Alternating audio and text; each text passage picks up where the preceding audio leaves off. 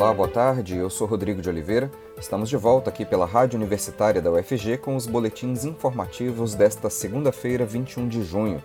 Você pode nos acompanhar pelo rádio nos 870 AM, pelo site radio.ufg.br e pelo aplicativo Minha UFG.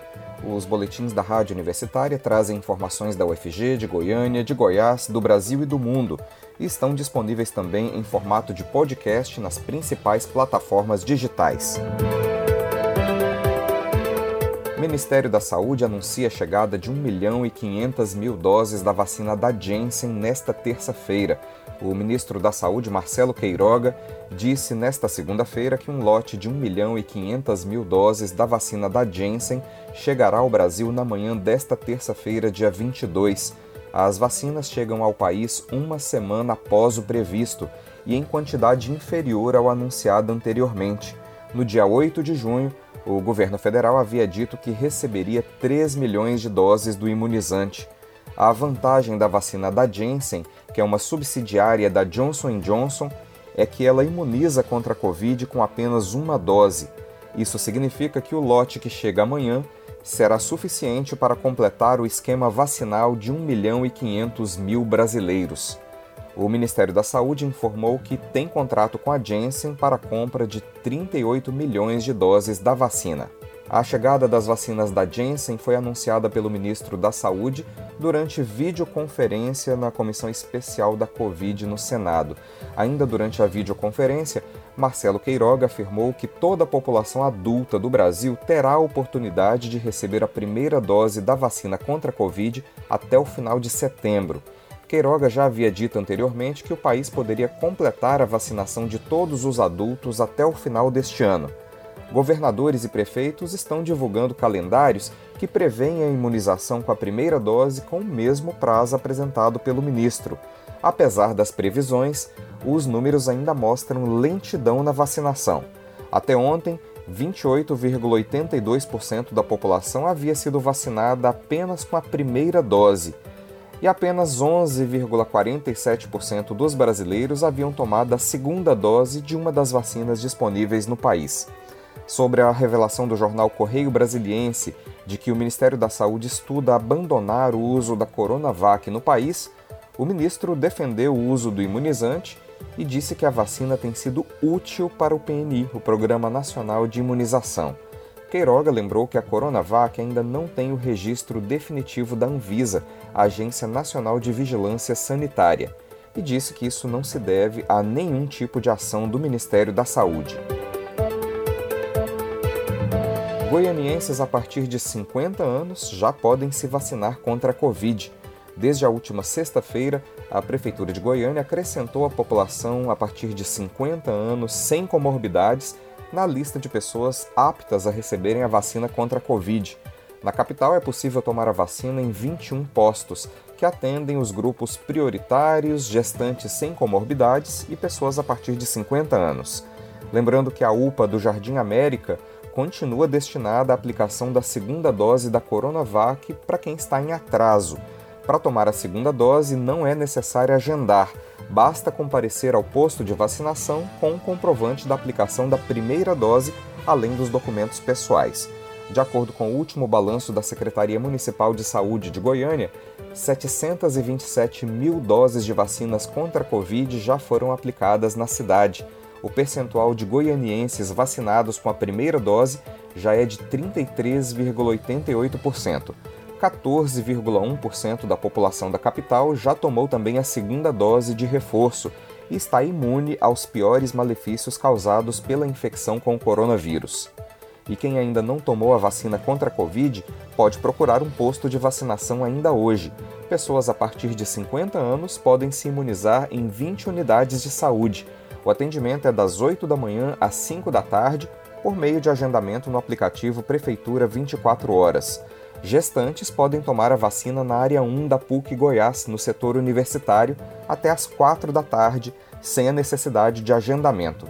A documentação exigida para cada grupo pode ser verificada no site da Prefeitura de Goiânia projeto Música no Campus estará de volta na próxima terça-feira, dia 29 de junho, com uma apresentação virtual do cantor Chico César. Por causa da pandemia, a apresentação será pelo YouTube do artista. Hoje pela manhã, no programa Boa Semana UFG, o reitor da Universidade, Edivar Madureira Brasil, falou sobre a expectativa de voltar com as edições presenciais do Música no Campus. Vamos ouvir.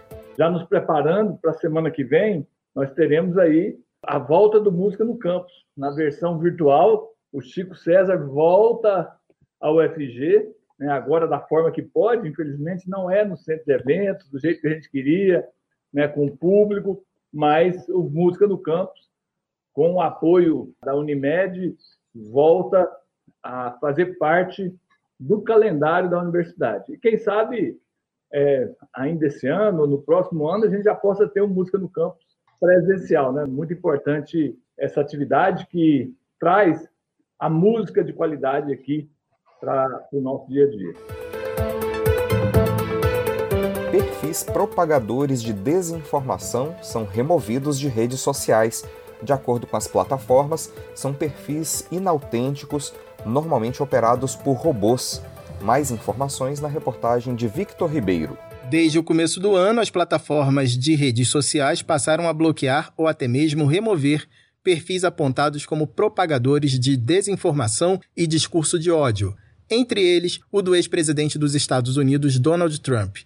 Agora, perfis considerados influenciadores de opinião estão perdendo milhares de seguidores. De acordo com as plataformas, são perfis inautênticos, normalmente operados por robôs. A pesquisadora em democracia e tecnologia no Instituto Tecnologia e Sociedade do Rio de Janeiro, Tayane Guimarães, destaca o que são esses perfis. Perfis inautênticos são aquelas contas onde não é um ser humano que está gerindo a atividade daquela conta, né?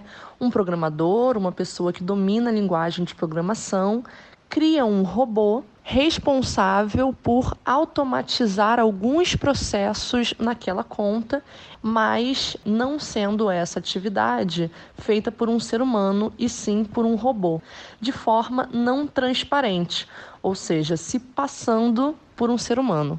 Tanto o Facebook quanto o Twitter e o YouTube alegam que esse tipo de perfil viola as regras de conduta nas redes sociais e que os usuários podem recorrer da decisão.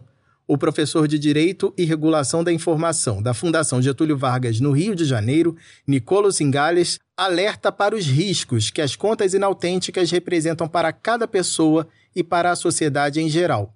Primeiro, tem um risco para o usuário particular. Esse risco é principalmente a coleta da informação, que pode ser feita muito facilmente desde que esse usuário mantenha um perfil aberto ou aceite um perfil não autêntico como seguidor. E o segundo risco que apontaria é um, um risco para a sociedade mais em geral. Esses perfis inautênticos aumentam problemas sociais já existentes, como uh, bullying, uh, discursos de ódios, fake news, etc., eh, devido à falta de responsabilização dos autores. Nem toda conta operada por robô é inautêntica. O que faz a conta ser classificada dessa forma é ela funcionar sem transparência, fazendo outros usuários pensarem que é uma pessoa real. Com produção de Michele Moreira, da Rádio Nacional em Brasília, Vitor Ribeiro boletins informativos da Rádio Universitária voltam daqui a pouco às 6 da noite. Continue acompanhando nossa programação pelos 870 AM, pelo site radio.ufg.br e pelo aplicativo Minha UFG. Nós também estamos nas redes sociais. Curta nossa página no Instagram e no Facebook. Nossa dica nesse momento é para que você faça o possível para ficar em casa e, se precisar sair, lembre-se da importância de usar máscara. Proteja você e a quem você ama e não perca o foco no combate ao coronavírus. Rodrigo de Oliveira para a Rádio Universitária.